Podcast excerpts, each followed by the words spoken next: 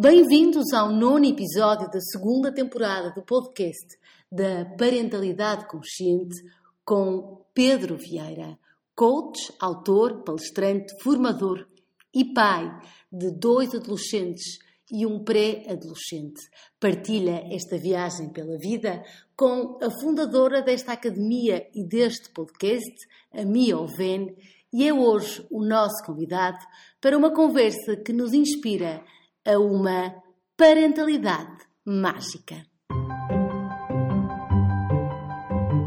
Este é o podcast da Parentalidade Consciente, onde vai desaprender tudo o que sabes sobre educar crianças.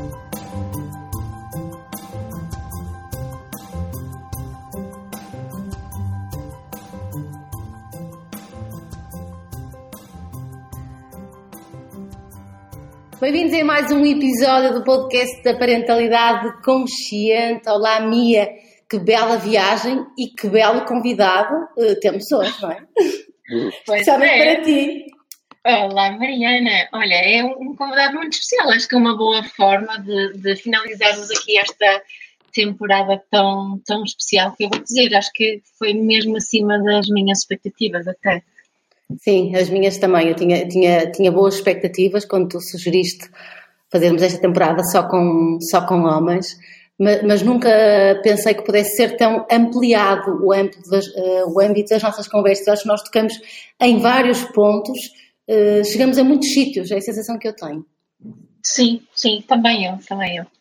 E para não criar mais suspense, o nosso último convidado é o Pedro Vieira, é coach e é também eh, marido aqui da, da Mia, ou companheiro da Mia, com quem partilha esta aventura do desenvolvimento pessoal e esta grande aventura, eh, talvez a maior, que é a aventura da parentalidade. É assim, não é, Pedro? Bem-vindo! Olá, olá, olá e, e obrigado pelo convite. É, tenho acompanhado com satisfação aqui as vossas aventuras aqui no podcast. né? A, a minha, eh, muitas vezes antes do- dos podcasts serem lançados, partilha logo comigo como é que foram as experiências e, e o, o entusiasmo com as conversas que vocês vão mantendo com os convidados. Por isso é, é muito bom estar aqui. E sim, esta história da parentalidade é, é uma aventura, talvez a aventura, não é? Se- sendo que esta surge muito a par do- de uma outra grande aventura que é da, do, do relacionamento amoroso, do relacionamento íntimo, né? e eh, portanto, uma aventura dá lugar à outra. Não necessariamente, né? não necessariamente, mas quando estas duas aventuras estão ligadas, como é aqui no, o, eh, o nosso caso, acho que podemos falar de, de- de uma grande aventura, de desenvolvimento. É, é um grande curso de desenvolvimento pessoal mesmo, Sim. né? é uma aprendizagem sem limites. A Mia costuma dizer muitas vezes que, que a parentalidade é o, é o melhor curso de desenvolvimento pessoal. E é curioso porque vocês aqui, nas vossas áreas profissionais, cruzam estes dois, estes dois grandes chavões, se quiseres, não é? Por um lado, o desenvolvimento pessoal, concentrado, se se quisermos, mais no teu trabalho, e a área da parentalidade consciente, que se quisermos está mais, mais relacionada eh, com a Mia, embora elas cruzem muito. E, portanto, hum, a perspectiva aqui hoje era falar de ti mais enquanto pai não, eh, não tanto enquanto especialista, e perceber quando é que tu, ou tu e a Mia, porque sei que foi um projeto, um, um processo conjunto, despertaram para esta, para esta realidade que eu tenho muito poder dentro de mim, eu acho que é, acho que é da- das primeiras tomadas de consciência que todos nós temos nesta viagem. Quando é que tomaram esta consciência que depois vos levou a embarcar numa abordagem diferente, quer no mundo do desenvolvimento pessoal, quer na vossa, na vossa parentalidade? Olha, eu acho que a primeira consciência relacionada com a parentalidade, acho que eh, para mim, e parece-me para a minha eh, também, a primeira consciência foi biológica. Foi, é, é sentir um, um, ímpeto que é, que, é, que é difícil de descrever e muitas vezes é difícil de racionalizar. Eu lembro nós estávamos a, um dia, claro que já tínhamos falado, assim, ah, um pouco a ideia de ter filhos, mas acho que um dia estávamos a caminhar uh, junto à praia, em Matosinhos, e a Mia disse-me que disse-me qualquer coisa como ah, se calhar é, é hora, de... já não me lembro exatamente quais foram as palavras, né? mas foi, foi assim um dizer, olha, eu acho que, tô, que, é, que quero, ter, quero ter um filho, né? e eu disse, ok, está bem, e fomos para casa e tratamos disso, né? mas, mas, mas, mas, acho que foi sobretudo assim, é, é sobretudo uh, o primeiro o primeiro, a primeira tomada de consciência foi mais essa, de que há aqui um chamamento e que não é nada de estranho. Quando surgiu foi ok, normal, quero ser pai. Foi, foi, foi surpreendente ser tão normal. Uhum. Eu uh, achei, uh, achei, que podia ser assim, assim, uma coisa arrebatadora, tão preparado para ser pai, mas não, foi assim uma coisa normal, ok. E, um, e depois, aqueles os momentos da, da, da, gravidez foram todos muito mágicos, muito, muito curiosos, muito, sempre muito fortes.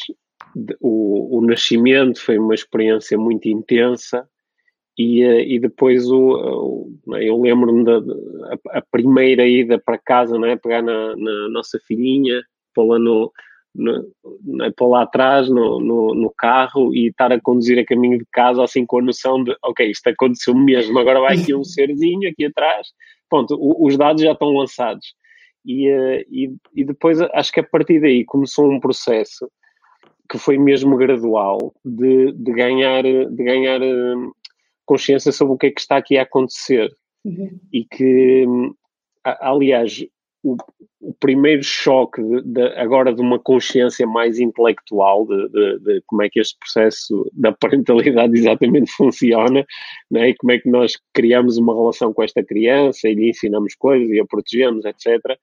E esse, esse até houve ali um, momento de choque, ou até um momento de, ok, eu senti biologicamente este apelo da parentalidade, mas será que do ponto de vista de maturidade estava realmente preparado para isto, não é? Sim. E acho que aí começaram a surgir questões diferentes que depois ficaram ainda mais intensas quando começamos a ver os primeiros resultados práticos da parentalidade que estamos a exercer, não é? Quando começamos a, a, a ver pelas, não é? A criança vai crescendo, não é? Eu lembro quando a Liv tinha, a Liv foi, uh, começou a, a, falar muito cedo e, e a expressar-se muito bem, muito cedo, e, e, comecei pela primeira vez a ver os, os mecanismos de causa e efeito, ou os supostos mecanismos de causa e efeito em ação, que é esta criança comporta-se desta forma, ok, isto faz sentido por causa dos inputs que eu lhe vou dando, não é? Certo. E acho que aí mudou um pouco o jogo da parentalidade, Sim, ser mais consciente. Sim, já, já, já, lá vamos a essa, essa viragem mais consciente, porque eu acho que tocaste aqui num ponto interessante e que vocês já falaram dele uh, no vosso podcast Inspiração para uma Vida Mágica, que os processos de, de, de, desenvolvimento não têm que necessariamente ser também disruptivos, ou seja, uh, não, isso que tu estavas a dizer, não tem que ter aqui, num, ser pai não tem que ser um, uma coisa estrondosa dentro de nós, um, quer dizer, para, para, para fazermos diferente ou para fazermos alguma coisa nova, para nos entregarmos efetivamente, não necessariamente tem que ser tomates, nem tem que ser revolucionário, não é? E, e isso acho que é reconfortante para algumas pessoas que estão, que nos ouvem e que se calhar não foi como, como era suposto ser ou como se vê nos filmes ser, não é? Eu, eu, acho que para muitas pessoas esses processos são mesmo vividos com essa intensidade. Há outras pessoas que romantizam os, esses momentos eh, criando falsamente essa intensidade, porque na realidade não a sentem, só que acham que era suposto sentirem, não é? Então exageram muito. Mas é, acho, acho que isso é uma vivência de, de cada um. É? Eu, eu lembro-me de um momento específico que foi assim, tipo, ah, o que é que está a acontecer? Que foi o momento em que a Liv nasce, né? e eu, eu estava ali ao lado da Mia, e quando ela nasceu, ah, eu positivamente, a, a, sala ficou toda dourada para mim naquele momento, sabe? Foi assim um momento maior que a própria vida. Foi, são aqueles momentos em que a vida se torna surreal. E, e, esse momento foi assim muito especial. Agora, houve outros momentos de que às vezes de facto as pessoas falam com muito transcendentes ou com emoções muito profundas, que para mim foram mais ou menos, ok, normal. normal. Portanto, acho que a tua proposta é boa, que nem tu. As coisas são o que são, não é? Às vezes podem ser muito, muito intensas, outras não. E os processos de mudança também podem ser muito intensos. Eu acho que aqui para mim para mim houve, houve foi muitos momentos de questionamento, de uhum. questionar será que aquilo que estamos a fazer é a melhor coisa, que acho que é um processo de questionamento normal para os pais, E, e aqui, de facto, as nossas áreas de exploração profissional acho que interferiram de forma muito positiva com este processo, não é? Porque acho que estávamos bastante conscientes de que há aqui um conjunto de crenças associadas ao que é que é ser um bom pai, o que é que é ser uma boa mãe, o que é que é educar um filho. Havia uma série de crenças e que nós já estávamos disponíveis para, para disputar essas crenças, para refletir sobre elas, de onde é que elas vêm, qual é a validade, qual é a evidência em, em redor destas crenças, e acho que estávamos os dois relativamente bem preparados para nos desligarmos do, do, do, poder de algumas crenças muito limitadoras, nomeadamente as crenças do tem que ser assim, é assim que tem que se fazer. Já estávamos mais interessados em, eh, em, em, observar e, eh, e, e, aprender com aquilo que observávamos. Acho que isso, se calhar, foi o, assim, o grande processo que começou assim depois da, da Live nascer e que não foi assim um processo radical, foi, foi gradual, ir reparando, conversando muito sobre isso. Eu acho que nós sempre conversamos muito sobre o que ia acontecendo com os nossos filhos. E eu, com o passar dos anos, fui me interessando muito mais pelo meu papel de pai do que me, do que me interessei inicialmente. Eu acho que isso também tem a ver com as, as próprias aprendizagens que eu tinha feito enquanto criança, enquanto adolescente, enquanto jovem, sobre o, o papel do pai, em que momentos é que o pai se envolve e eu acho que tinha aqui um, um conjunto de, de vivências e de crenças que me propunham que o meu grande papel como pai vai surgir mais tarde. Certo. Vai surgir mais tarde, quando eles forem mais velhos e eu puder ter conversas com eles e poder, às vezes, influenciá-los e encaminhá-los. E eu não entendi logo, desde o início, que o meu papel de pai eh, tinha começado muito antes do nascimento deles. Sabe? Isso foi uma descoberta que, aliás, acho que nós às vezes também conversamos os dois sobre como os nossos três filhos nasceram em momentos diferentes da nossa consciência enquanto pais, nós também nos comportamos com eles de formas diferentes. E eu, enquanto pai, enquanto pai homem, acho que eh, decididamente eh, comportei-me de forma diferente com cada um deles os três. E agora também observo isso, não é? O impacto que isso tem e teve e a forma como as nossas relações se desenvolvem, que não é exatamente igual com os três. Pois, por, por, causa desse teu processo também de, de, de consciência que foste adquirindo. Depois há aqui, uhum. há aqui alguma. Deixa-me, antes de irmos ali à minha, falar um bocadinho do, do, de alguma culpa que pode existir nisto, não é? Uhum. Porque uh, eu acho que é um processo uh, que muitas pessoas que, que, se iniciam ou que se começam a questionar, pessoas que estão abertas uhum. a questionar-se, e eu diria que a maioria das pessoas que nos ouvem são pessoas que têm essa disponibilidade para questionar, quanto mais questionas, mais, mais vezes o que fizeste para trás e o que podias ter feito para, para trás, não é? Eh, e isso é duro, não é?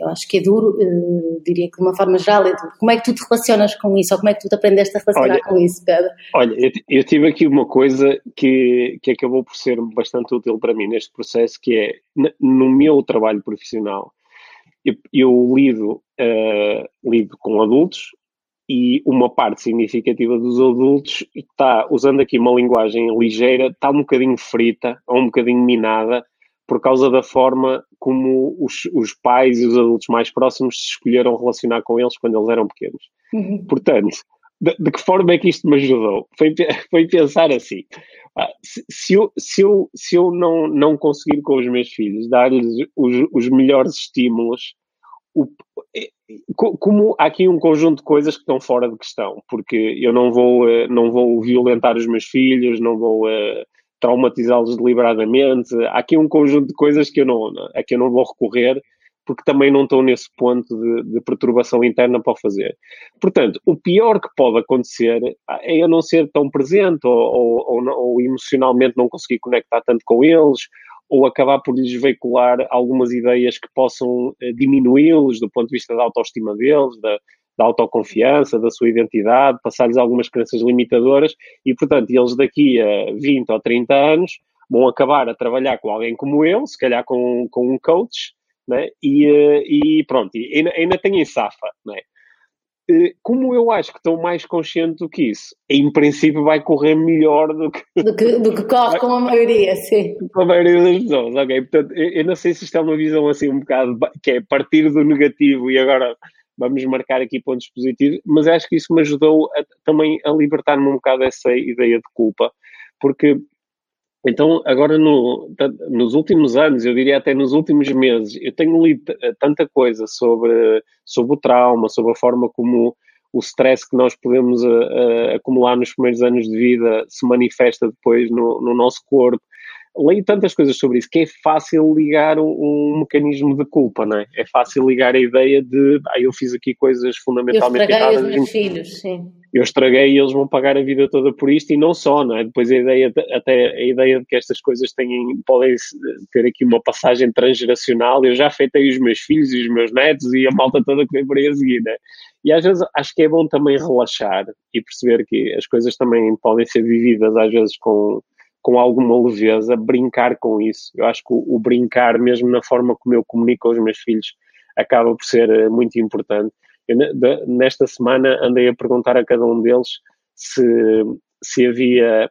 Que, que, que, coisas é que eles sentiam em relação a mim, é? que comportamentos é que eu tinha em relação a eles que, que eles achavam que eram mesmo maus ou que, que eles achavam que iam relembrar isso assim com, uh, de uma forma negativa. E, e depois tivemos a brincar um pouco com isso, ao mesmo tempo que tínhamos uma conversa séria. Acho que nós podemos trazer alguma leveza, que é a forma de nós evitarmos essa culpa, porque a culpa em si, esse sentimento, é um sentimento muito autocentrado, não é? Porque eu sinto-me culpado para, tipo, para, para, compensar o facto de ter feito alguma coisa que eu acho que é má, não é? Então vou-me sentir culpado, que é para me sentir uma boa pessoa. Eu sou uma boa pessoa porque eu sinto culpa, ou, ou, em lugar de um sacana que não sentia culpa nenhuma, não é? E acho, acho, que podemos trazer um bocadinho dessa leveza e também focar-nos no. Nós, nós, a, a Mia costuma eh, dizer muitas vezes que a solução está na relação. E, e, qualquer que seja o problema, nós podemos focar em como é que está a relação agora e como é que eu posso usar a relação para solucionar de facto, os problemas que eventualmente tenham sido causados por coisas que eu fiz antes. Não é? Sim, sem dúvida. É, uma, é, um, é, um bom, é um bom exercício, Pedro. É mesmo, e, e vou guardá-lo também, porque às vezes preciso dele. vou guardá-lo. Mia, eu sei que, que neste, neste, neste, neste vosso caminho, foste tu que, se quiseres, uh, despertaste primeiro para este universo da parentalidade consciente, ou seja, vocês já, como o Pedro referiu aqui, já, já eram pessoas que questionavam, que, que, se, que tinham outro, outro tipo de preocupações, mas, mas nem, sempre, nem sempre foi fácil quebrar alguns é assim que tem que ser, não é? Foi gradualmente, foi um processo que também foste puxando o Pedro para esse caminho e o Pedro a ti? Sim, a, minha, como o Pedro estava, estava a referir antes, no, no início da nossa, nesta nossa viagem da, da parentalidade, eh, acho que o, o, Pedro não tinha o seu papel assim tão bem esclarecido, ou não exercia o, papel de pai com tanta clareza como faz agora. Era mais essa tipo, ok, eu faço o que tu me pedires para fazer, não é? Se tu disseres que é para segurar no bebê, eu seguro no bebê. Se dizes que é para mudar uma fralda, mudo uma fralda para simplificar muito. Eu acho que era mais assim uh, no início e não tinha esta, esta uh, noção da importância da relação. Nem eu, nem ele, logo no início. E depois, é, isso foi um, um, grande interesse meu, que eu fui estudando muito e fui sempre partilhando uh, com o Pedro. E acho que o facto do, do Pedro ter já um interesse muito grande pelo comportamento humano, por relações humanas, por, por, eh, por pessoas no geral e por, eh, por podermos criar uma vida melhor. Esse, essa base ajudou com que ele, ele tivesse muito interesse também, foi ganhando cada vez mais interesse, acho eu. Acho que, acho que até nunca tiveste tão interessado como agora, uhum. não é? Porque foi, foi obviamente um processo e a nossa fi, filha mais velha tem já 16 anos e meio, uhum. uh, mas claro que foi um processo, portanto, e, e, para mim, não sei se posso dizer que tive a, tive a sorte de ter alguém ao meu lado que, que esteve sempre disponível para, para ouvir, questionar, para, para aprender. Uhum. Tu, é, é, é, engraçado porque tu, tu, dizes que tiveste alguém ao teu lado disponível para ouvir aquilo que tu ias uh, aprendendo, aquilo que tu ias uh, obtendo informação, que muitas mulheres poderão dizer, ele não está disponível para. E eu queria fazer a pergunta inversa ao Pedro, não é? O que é que, o que, é que fez o Pedro também ter esta disponibilidade para para te ouvir, para além das tuas próprias uh, convicções, Pedro, o que é que a minha te entregou, o que é que a minha te foi dando neste processo que te, que te deu essa, essa, essa vontade de saber mais também? Olha, eu, eu acho que Claro que houve aqui estímulos intelectuais, não é? Que é do, do, procurar, perceber, porque nós, no fundo, quando estamos a acompanhar uma criança no, no seu uh, crescimento, nós estamos a ver ali uma, uma psique a formar-se em tempo real, não é? E se formos curiosos, para quem se interessa por comportamento humano, estamos, a ter, estamos a, ali a acompanhar uma experiência 3D 24 horas por dia. E, e isso, claro que é, o, o, mais o compreender o, o fenómeno aliciou muito, mas eu acho que a principal motivação foi extremamente prática e eu até, eu, eu acho que fui percebendo melhor isto até, acho que se calhar assim, a história que resume isto nem é comigo, é com a minha mãe, mas o, a estrutura é, é, para mim é mesmo, embora mais acelerada, que é a, a minha mãe durante o, o, os primeiros anos de vida dos nossos filhos, quando na altura já, já, era, já tinha nascido o Eric, portanto eles já eram dois, a minha mãe às vezes era um bocadinho crítica do nosso estilo de parentalidade, daquilo que podia chamar o estilo de parentalidade, da forma como nós íamos escolhendo eh, com cada vez mais consciência relacionar-nos com eles. Portanto, ela faz, às vezes a minha mãe, em, embora procurando compreender e aceitar, mas tinha muitas reações típicas de, de ah, vocês são são demasiado permissivos, ou não demasiado espaço, ou não impõem, ou não, não exigem, ou permitem. Né?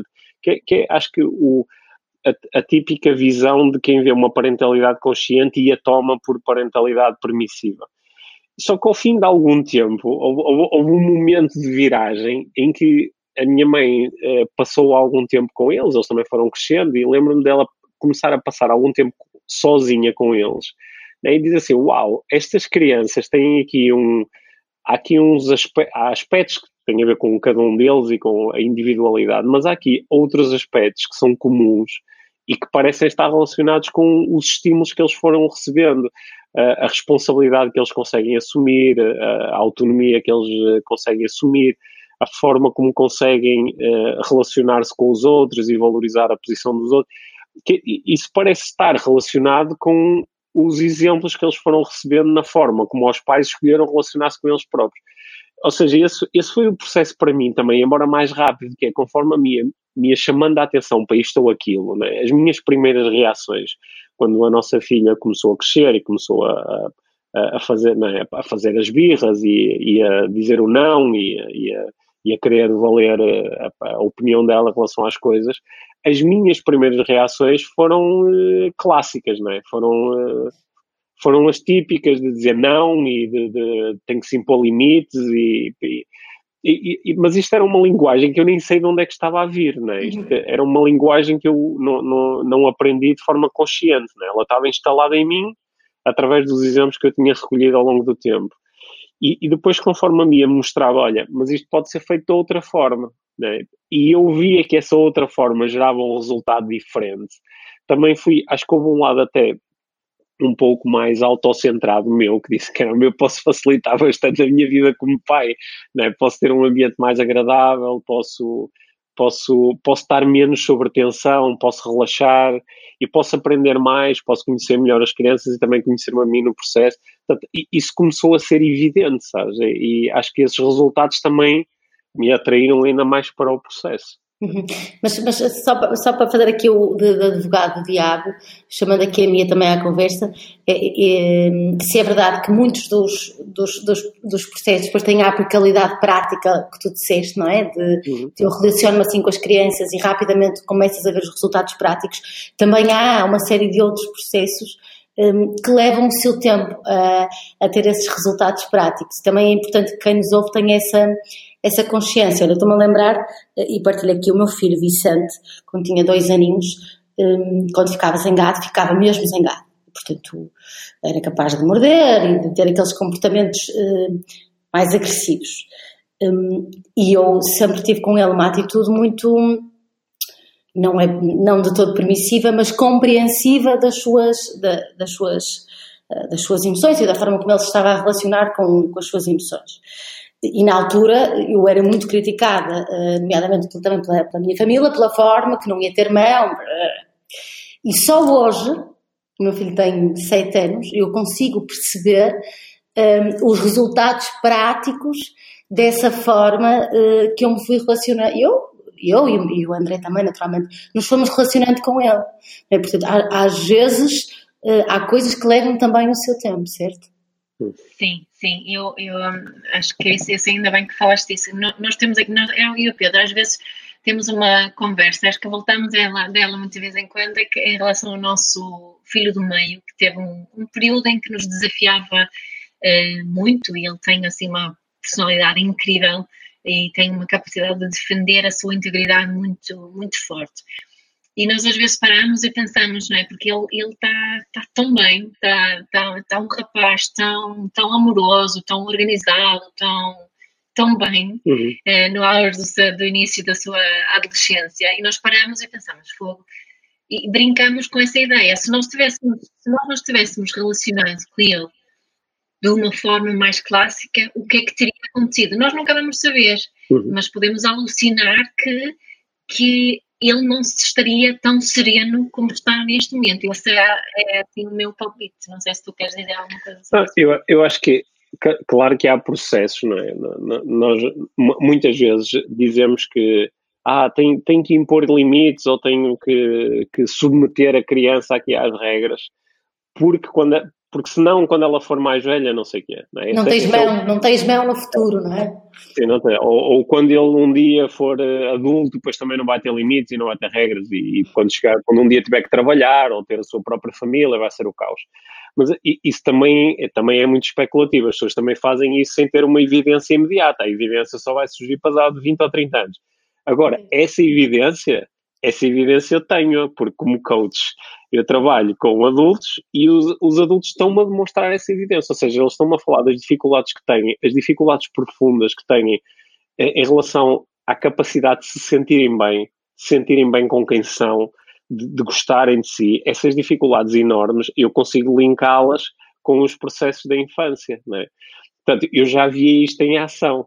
E, portanto, mesmo sem, ok, eu não, eu não sei o que é que vai acontecer com o meu filho quando ele perde 12, 15, 20, 30, 40 anos, por aquilo que eu faço, mas tenho aqui umas pistas muito fortes, não é? E, por exemplo, aqui com, com o nosso filho do, do meio, eu acho que se eu tiver os meus primeiros impulsos, porque a minha disse que ele era aqui um rapaz que era, eh, defendia muito a sua integridade, quer dizer que se tu tentasses de alguma forma forçar, forçar física ou psicologicamente, coagi-lo psicologicamente, a reação dele era brutal, física, sabes? Ele punha assim os olhos e a raiva a surgir dentro dele, como quem diz aqui tu não entras, não é? Sim. E hum, eu, eu acho que a, a, resposta clássica, não é? E o que muitas pessoas diriam nesse caso é, pá, ele, isto é uma luta de poder. É? Tens que o vergar, não é? Tu tens que lhe mostrar quem manda, tu tens que o submeter. Se eu fizesse isso, eu, a, minha diz nós nunca sabemos o que teria acontecido, mas eu acho que não tinha uma, uma relação tão linda e intensa como tenho com o meu filho agora que ele tem 12 anos. Né? Se calhar continuávamos na luta, se calhar ele tinha esta, as emoções que ele tinha gerado a partir daí tinham eh, também criado nele uma série de processos menos saudáveis. Apesar de nós nunca sabermos, acho que podemos fazer aqui especulações bastante informadas.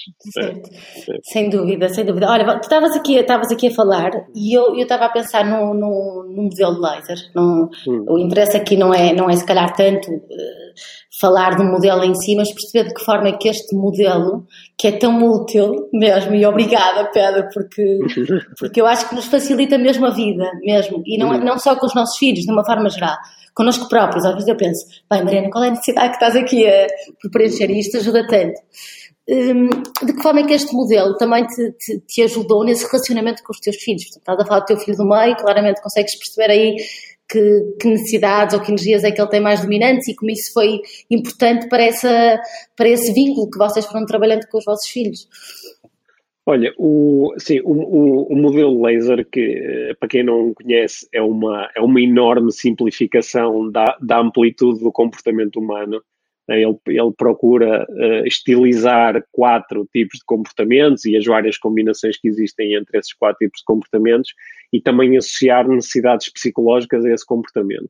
Uhum. Portanto, a proposta do modelo é: eu vejo alguém em ação, por exemplo, observo as perguntas que tu me estás a fazer enquadro-as dentro do, do modelo, digo, olha, isto é um comportamento mais deste género, o modelo tem cores, e depois associo um conjunto de necessidades e, em princípio, esta pessoa comporta-se desta forma porque tem esta necessidade psicológica. Portanto, isso facilita-nos bastante, isso facilita-nos bastante quando temos aqui a possibilidade de interagir com, uh, com crianças, uhum. porque dá-nos aqui umas pistas, é? porque a amplitude do comportamento é tão grande, é? há tantas coisas diferentes que as crianças podem fazer, que nós às vezes dizemos, ok, eu presto atenção ao comportamento do meu filho, mas o que é que isto quer dizer? Não sei. Como é que eu caracterizo o comportamento do meu filho? Ah, não sei, depende. É... E, e o, o, modelo aqui, simplificando, permite-nos, eh, sem sermos especialistas em comportamento, termos algumas pistas, não é? Curiosamente, os grandes especialistas em comportamento sabem tanto sobre isso que normalmente geram relações muito desequilibradas com os Claro, filhos, é? portanto, assim com algum equilíbrio é bom. Mas são, são, são quatro, não é? Estamos a falar de quatro, a energia laranja, a azul, a vermelha e a verde. Quer só explicar como é que é cada uma e quais são as necessidades por trás? Porque eu acho que isso é tá rapidamente. Está bem, está bem. Fazemos aqui o, o resumo. Muito rápido e depois quem quiser vai ver os vossos, as vossas é, formações da live training, não é? Eu coloco, eu coloco também o link para a aula aberta laser na, nas notas deste, deste episódio. Boa, tá bem. Quem quiser assistir essa aula tem uma hora e meia ou isso uh, sobre o modelo. Mas o, o, o, modelo tem quatro energias e a cada uma delas corresponde uma necessidade psicológica mais forte a energia laranja, que é a energia do, do, do dinamismo, da ação, da, da, experimentação, do fazer, do tocar, do usar o corpo, é uma, é uma energia mais ligada à necessidade da experiência e da novidade, que é a necessidade que todos nós temos de experimentar as coisas e de eh, lidar com estímulos novos e que é, é uma energia que a maior parte das crianças tem mais desenvolvida que os adultos, mas algumas crianças em particular, esta é a energia predominante, não é? Mexem em tudo, uh, começam uma tarefa e antes de acabar... Depois são aquelas que são rotuladas como hiperativas, provavelmente, sim, não é? Os diagnósticos sim, mais tro, é, trocam de ideias, têm muita necessidade de se envolverem fisicamente nas coisas, não é? querem experimentar tudo, não precisam de perceber como é que as coisas funcionam, querem é mais uh, experimentar e brincar com elas, criam formas uh, novas de, de, de, utilizar os brinquedos, são muito criativas, têm muita facilidade em quebrar o gelo, em falar com, uh, com outras pessoas. E isto, isto é, uma, é, é, aquilo que dentro do modelo chamamos de energia laranja. Depois temos a energia vermelha, que é uma energia mais, mais direcionada, mais objetiva, é a energia do, do gerar resultados, é a energia do, do, ganhar, do ser competitivo, é a energia do conquistar alguma coisa, é, é uma energia mais ligada às necessidades da importância e do reconhecimento. Portanto, é esta energia do, do, do chamar a atenção, a energia do, do querer ganhar para mostrar aos pais, a energia do, do tirar boa nota para ficar à frente dos outros, a energia também dos atalhos, do arranjar uma forma rápida de fazer isto porque tenho mais coisas para fazer a seguir. E é uma energia também do, do liderar, do mandar, do comandar, do, do dizer eu, eu, é que decido como é que, se, como é que se brinca e quem é que faz o quê. É uma, é uma, é uma energia também que algumas crianças têm muito desenvolvida, não é? São uh, crianças que às vezes são chamadas de mandonas ou de, de autoritárias ou de crianças que querem assumir o controle, não é? ou que têm, que querem muito fazer valer a sua opinião. É? E depois temos a energia azul, que é a energia da, da, da, compreensão, do conhecimento, da organização, da rotina, da segurança, que é uma energia mais, mais calma, mais introvertida, uma energia mais demorada a fazer as coisas, e é uma energia muito do ganhar segurança, porque a necessidade principal é conhecimento e segurança, conhecimento no sentido de perceber, entender, e segurança no sentido de saber o que vai acontecer a seguir. Então é uma energia mais do, do, do da rotina, do fazer igual, do, ler a mesma história, do organizar as coisas antes de começar a brincar com elas, do, do saber quem é que vai estar lá antes de decidir se quer ou não ir. Né? Uhum. É, é, uma, é, uma, é, uma, é uma energia de, de, não entrar em experiências sem saber pelo menos mais ou menos o que é que é suposto acontecer. As crianças têm esta energia muito forte, são muitas vezes chamadas de tímidas ou de, de, de serem assim um bocadinho totós, sabes? De, de, serem demasiado arrumadinhas, demasiado organizadas, às vezes até se brincam um bocadinho com as crianças de uma forma um bocadinho pejorativa, de serem medrosas. Sim. Mas esta, esta sim, é uma energia muito importante e que todos nós temos também. Depois há a energia verde, que é a energia mais da, da relação, do afeto, da, da, da emoção, da família, do grupo, da, da, da, da conexão. não é? É, do, é, sim, é, a necessidade psicológica é ligação e pertença, até esta é, um, é, uma energia muito do cuidar do outro, é uma energia do, do, do ser amável, ser meio, ser fofo, é que é uma energia que algumas crianças também têm muito desenvolvida. Né? E eh, porque é que, como é que isto nos ajuda? Repara que eu, se calhar, falei aqui durante dois ou três minutos sobre o laser e quem nos está a ouvir, e pode ser a primeira vez que eu vou falar nisto, já tá. consegue olhar para o filho e dizer: Ah, ok, então ele agora está a ser mais vermelho ou está a ser mais laranja. Portanto, de acordo com isto, se calhar ele tem mais esta ou aquela necessidade para preencher. E quando nós nos focamos mais em preencher a necessidade do que em eventualmente corrigir comportamento, há aqui uma magia que acontece. Há aqui uma Sim. grande magia que acontece. E sendo que, que, que, a minha bate muito neste, neste fator, mas que podes, podes explicar aí com exemplos práticos lá de casa, que há uma diferença entre o desejo da criança e a sua necessidade, não é? Portanto, uhum. uh, uh, a minha filha hoje ao bocado, quando veio almoçar a casa, queria fazer uma cabana na sala. E ela não, não era prático, porque ela tinha que ir para a escola daqui a 10 minutos. Eh, ela tinha o desejo de fazer uma cabana, mas a necessidade dela era uma necessidade de, de, uma, de energia verde. O que ela queria era estar a brincar comigo e eu percebi, portanto, arranjei forma de estar ali um bocadinho com ela e a necessidade dela foi satisfeita e o desejo dela não foi satisfeito, não é?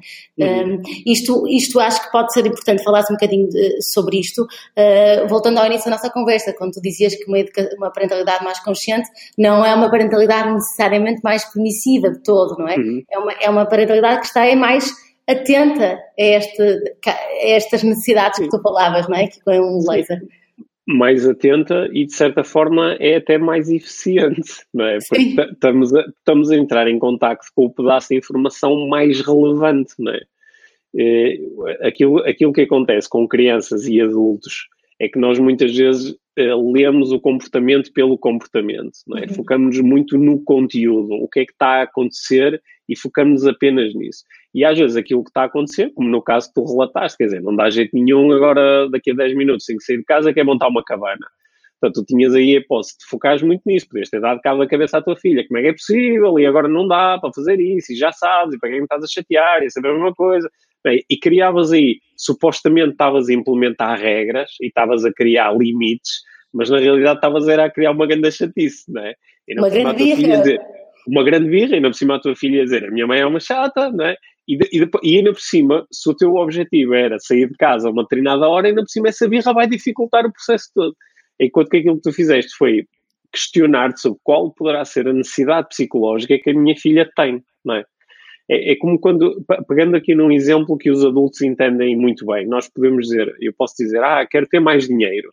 Mas eu não quero ter o dinheiro pelo dinheiro, não é? O tio Patinhas é que gostava de nadar lá no dinheiro. Eu quero ter o dinheiro por alguma razão, não é? Porque, porque me quero sentir mais seguro, porque tenho dinheiro, ou porque quero ter dinheiro para ir comprar um, um carro, porque quero ter um carro maior que o do vizinho, ou porque quero ter dinheiro para poder pagar os estudos aos meus filhos. Há uma razão para.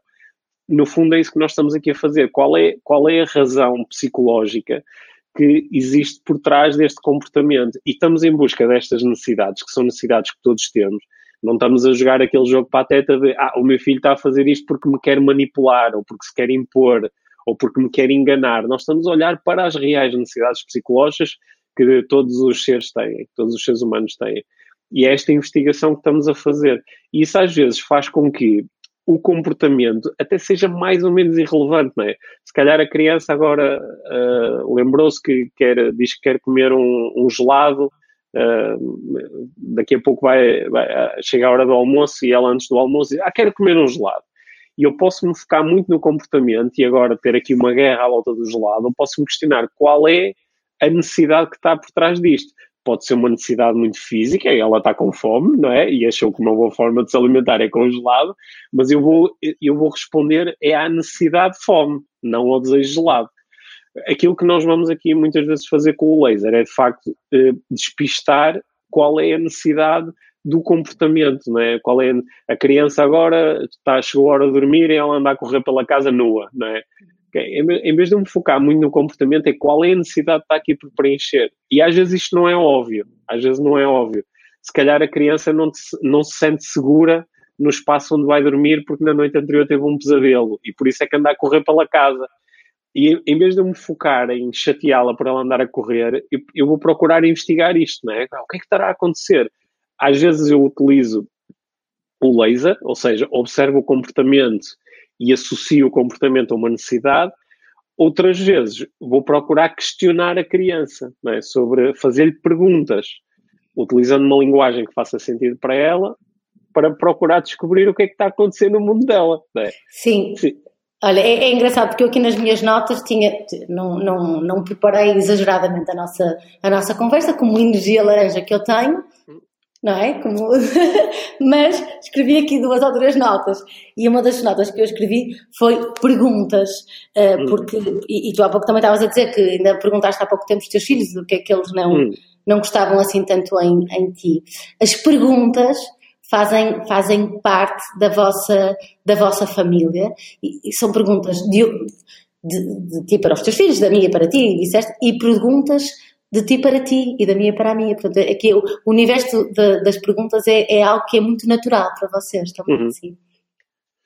Sim, nós, nós, há, há, muitos anos eu ouvi alguém a dizer que o, o, que mais condiciona a tua vida não são as respostas que tu encontras, e, e sim as perguntas que tu fazes, é? porque quando eu faço, se eu, se eu perguntar a mim próprio, como pai, como é que eu posso fazer para mandar nos meus filhos? Independentemente da resposta que eu vou encontrar, esta pergunta, pela sua natureza, já condicionou imenso a minha experiência, não é? Uhum. E quando, quando eu faço perguntas diferentes, do género, como é que eu posso melhorar agora a relação com os meus filhos? Independentemente da resposta que eu encontrar, esta pergunta, que eu acho que é mais poderosa que a anterior, ela já começou a criar aqui um, um, impacto muito interessante. E acho que isto é, é algo sobre o qual nós refletimos pouco, é? a qualidade das perguntas que nós fazemos a nós mesmos. É? E uh, eu acho que a, a Mia foi-me sempre influenciando muito a pensar na relação, a fazer perguntas sobre a qualidade da relação. Muito mais do que sobre os aspectos práticos de ah, porque é que o meu filho não faz aquilo que eu lhe mando, ou porque é que a minha filha tem que ser sempre tão difícil em vez de perguntar isto, fazer questões sobre a qualidade da relação e como é que eu posso melhorar a relação. Acho, acho que só isso já faz uma diferença tremenda. E isso, Mia, puxando aqui a Mia, estas perguntas poderosas uh, só surgem quando, está, quando, as intenções estão bem definidas, não é? Como tu, como tu falas muito, e o Pedro também no trabalho dele da intenção. Vocês têm intenções em conjunto, vocês partilham esse, esse exercício de, de definirem as vossas intenções na vossa parentalidade? Acho que nós, nós é, é, temos este exercício das intenções está constantemente presente, sabes? Nós podemos, imagina, vamos fazer um, um evento juntos vamos fazer alguma coisa juntos, vamos definir três intenções para aquele momento. Uhum. Portanto, esta, esta questão. Mesmo, mesmo, quando saímos à noite para beber copos. É, é mesmo quando saímos à noite. Tipo, vamos jantar os dois. Quais são as nossas intenções para, para esta, esta noite? E acho que isso está muito, muito, muito presente. Uh, sempre, e está, está, está aqui presente também na forma que nós queremos organizar a nossa família, aquilo que nós queremos para, para a nossa família. E para mim é fundamental, para nós, para nós é, é fundamental a questão das intenções estar, estar presente sempre. Não é? Claro que e... nós nos desviamos das intenções, mas estão lá, continuam lá. E se, se, quem, para quem nos, e se as intenções forem muito, muito diferentes, não é? Vocês dois têm intenções no que toca à parentalidade, Uh, e imagino para outras coisas também, mas aqui falando do, da, da, parentalidade muito, muito similares de alguma forma. É? A, a, pergunta, a pergunta que, que, que, eu fazia, e se essas intenções forem muito diferentes, não é? quando vocês têm alguma discordância, como é que chegam a esse, a esse ponto de, de encontro? Porque mesmo em casais divorciados, há alguma coisa que, que, que tem que ser, não digo igual, mas tem que haver ali um, um uma intenção, alinhamento. um alinhamento, não é? Como é que se chega aí? Olha, isso, isso, é, isso, isso, é uma questão com que eu tenho que lidar muitas vezes profissionalmente. Hum. Estar a lidar com pessoas que têm intenções diferentes. Pode ser dentro da família têm intenções diferentes, não é? quando pensam na educação dos filhos têm intenções diferentes, mas pode ser, por exemplo, dentro de uma empresa, duas pessoas têm a possibilidade de tomar decisões e têm intenções diferentes. Eh, teoricamente, aquilo que se faz nessas situações é procurar a intenção positiva comum. Procurar a intenção positiva comum. Ou seja, Imagina que eu digo que a minha, oh, oh Mia, pá, a minha intenção é que os miúdos vão para a cama o mais rápido possível. É? E a Mia diz, ah, pá, mas a minha intenção é termos aqui um, um tempo agradável em família. O, a forma de nós sairmos daí, porque podemos sentir que de repente estamos em choque. Eu quero que eles vão dormir e a Mia quer que eles vão dormir quando lhes apetecer. Então, se nós utilizarmos esta técnica, é? da intenção positiva. Repara como isto, isto parece assim meio frio, uma técnica, mas, mas na realidade é um processo totalmente conversacional. Quer dizer, ok, qual, qual, é a intenção que tu tens por trás de querer passar um bom tempo em família? Qual é a intenção que tu tens por trás de querer que os miúdos vão já dormir? E conforme nós vamos respondendo essas perguntas, inevitavelmente vamos chegar até uma intenção positiva comum. Uhum. E quando nós a descobrimos, dizemos assim: Uau, então nós queremos ambos a mesma coisa, e temos diferentes formas de chegar lá. Sabendo que ambos queremos a mesma coisa, como é que podemos aqui colaborar? Este é o processo, este é o processo. Isto é, isto é o que fará um, um, um bom negociador ou o que fará um bom coach quando está aqui a, a intermediar um processo destes. Portanto, este é o processo que, de facto, muitas vezes não está presente numa família. É normal as nossas intenções, sobretudo quando elas são. As grandes intenções elas vão ser comuns. a uh, uh, dar segurança às crianças, é? uh, fazer com que elas sintam amor, com que sejam felizes. Isso é muito raro tu encontrares um pai ou uma mãe que não tem, no fundo, no fundo, o que quer é isto. Só tenho diferentes formas de chegar lá. Só que enquanto eu não trouxer para cima da mesa que o que eu quero é isto, fico demasiado preso a coisas que nos afastam. Não é? Então, por exemplo, eu acho que é muito importante uh, com, todos comerem à mesa às oito e meia e a outra pessoa diz assim, ah pá, mas eu acho que o mais importante é não nos chatearmos, se cada um quer comer no seu tempo. Então, nós, nós vamos lutar e vamos dizer, pá, nós não nos entendemos e isto acaba por criar afastamento. Só que se nós, porquê é que eu qual é a razão para eu querer que todos comam à mesa? Ou qual é a razão que outra pessoa tem para que cada um coma no seu tempo? Conforme nós vamos fazendo esse exercício, vamos chegar a intenções comuns, sabes? E quando nós descobrimos isso, é um momento muito interessante. Isto não é, não é um processo só racional, há um momento de reconhecimento no corpo, sabes? Há, há quase, às vezes há assim uma sensação de arrepio. De, mas nós queremos, nós queremos a mesma coisa, nós queremos a mesma coisa. Sabe? Olha, e é, é giro estás a falar, estás aqui a falar, a falar disso, porque hum, Armando-me aqui também em jornalista, há pessoas que podem estar aqui a ouvir-nos a pensar, ah, mas isto é tudo muito, muito feito, muito pouco natural, não é? Portanto, eh, questionam tudo, separam a ação da reação, isto há páginas tantas, não há, não há naturalidade nenhuma na coisa. Sim. Eh, e eu gostava de te ouvir, eh, e também a minha, explicar como aí é que há naturalidade na coisa, não é? Como é que esse. Porque, porque eu, eu ouço, e de certeza que vocês ouvem muito esse tipo de comentários. Ah, isto agora pensas antes de fazer as coisas, então isto hum. agora já nem é natural, e agora perguntas quais são as intenções, isto assim até é meio esquisito, nem sequer é. não é go with the flow, só que é justamente o contrário, não é? Sim, deixa-me deixa só fazer aqui um, um, um comentário que é muito importante, que é quando nós estamos a falar destes processos aqui numa conversa, não é? Não há crianças em casa agora, está tá tudo tranquilo, estou só a pensar e a refletir sobre isso. Sim. É diferente de quando a vida está a acontecer, as emoções estão a acontecer, não é? O, o, os meus filhos estivessem aqui diziam assim, ah, sim, o meu pai deve fazer essas perguntas, mas às vezes é só na cabeça dele, e às vezes isso não, não às vezes não se nota, não é? Porque Uh, ficamos Ufa, estou mais descansada, estou mais descansada. Porque eu, eu, e a, eu e a Mia discutimos imenso, sabes? Tá, eu, eu acho que agora vamos discutir sobre discutir. tá, mas, mas, nós discutimos imenso no sentido em que nós temos muito alinhamento em relação a umas coisas, mas depois na prática temos, temos vivências diferentes, temos formas diferentes, energias, de, diferentes. energias diferentes, energias laser muito diferentes, não é? Eu tenho, temos energias quase opostas. E, um, e, Minha portanto, vermelha, tu és azul, não é? Mais? Ou... É, eu, eu, eu, eu, sou mais azul-verde e a minha está mais assim no vermelho-verde. O, o verde é onde nós nos encontramos mais. Mas um, onde, o, o, o que eu acho que acontece muitas vezes é que, é que há aqui uma discussão no sentido em que não é tudo igual. Nós estamos muito longe de ser uma entidade, não é? Nós somos duas pessoas que gostam de passar tempo juntas e que têm opiniões diferentes sobre muita coisa, incluindo sobre as coisas muito práticas, sei lá, eh, como é que se põe a, a louça na máquina? Aí se dava uma discussão aqui longa, porque há um que acredita que é de uma forma, outro é de outra. Só que um, ehm, aqui o fazer estas perguntas de qual é a minha intenção, né? algumas pessoas podem dizer, ah, isso, isso não é, isso é artificial, né? Mas as intenções estão lá sempre, nós podemos é estar mais ou menos conscientes delas. Uma coisa é certa, quando nós ficamos conscientes das nossas intenções, nós podemos revê-las, podemos refletir sobre elas, não é? Posso dizer, a minha intenção nesta situação, a minha verdadeira intenção é ter razão. Uhum. Uau, que interessante, não é? Será que isto ajuda? Agora posso refletir sobre isto. Mas se eu agir só a partir da intenção, mas sem a tornar consciente, então eu sou refém dessa intenção. E acho que muitas pessoas, quando uh, falam do ah, isso é artificial, e elas estão a arranjar uma desculpa para não refletirem sobre aquilo que fazem, sabes? E dizer aquilo que eu faço é natural, eu estou naturalmente. E, como é que está a funcionar para ti? A relação funciona bem? Como é a relação com os teus filhos? Como é que é a família?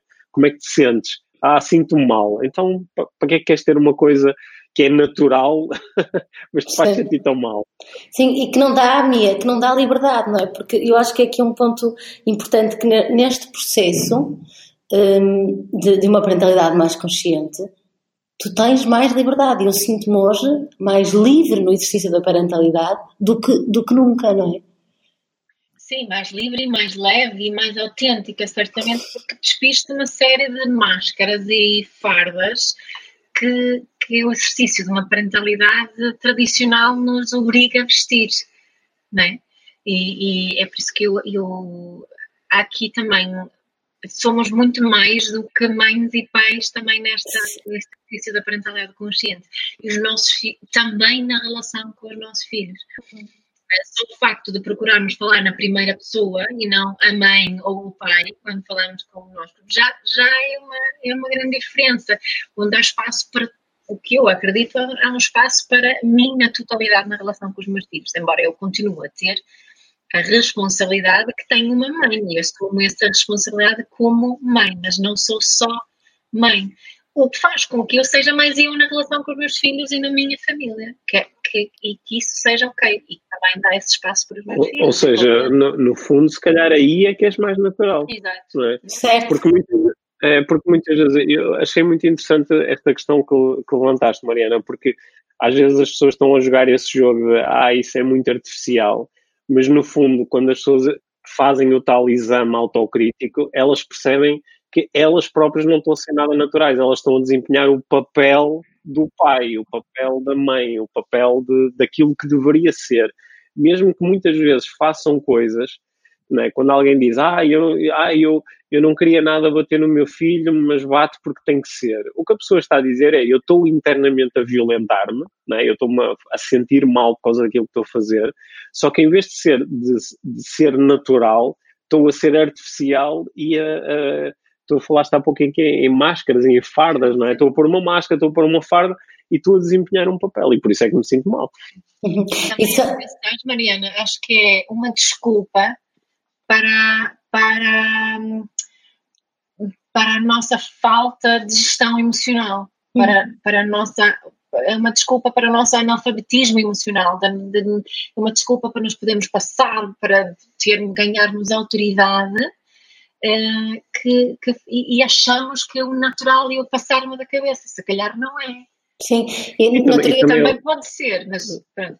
No outro dia no podcast vocês falavam uh, em relação num um episódio, eu não sei precisar, mas foi dos últimos, uh, sobre relacionamentos amorosos, uh, que faziam aquela pergunta se tu és com os teus amigos, como és com, com, com o teu parceiro, e se admitirias.